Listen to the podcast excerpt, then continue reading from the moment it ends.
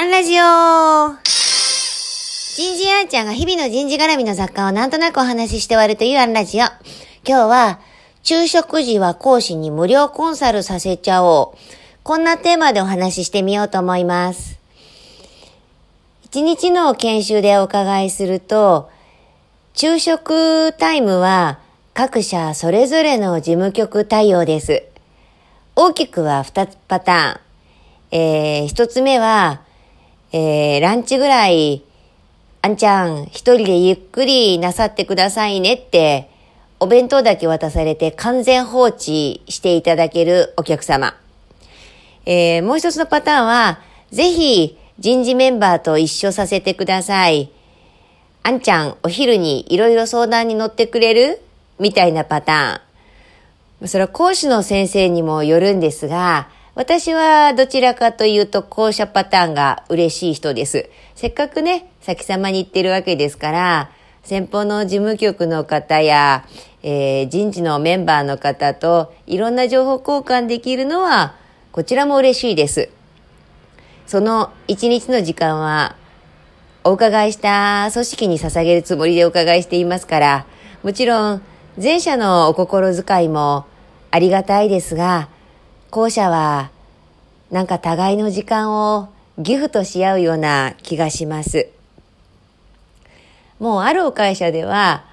そもそもの研修発注時から、あんちゃん支店長研修全部で3回あるから、トータルお昼3時間、申し訳ないけど、悩み事相談乗ってもらえないかな今人事制度の改定でいろいろ悩んでて、うちのトップはコンサルタントって昔何かあったんだろうね。あんまり好きじゃなくて、コンサルタントフィーっていう形で発生させるのなかなか難しくて、もし何だったら今回の研修費に上乗せしてもらってもいいから、なんて言われたこともあります。いやいや、あの、先生上乗せし、お昼食べながら、あの、無料相談じゃなくて雑談をしましょう、なんて笑っちゃったこともあります。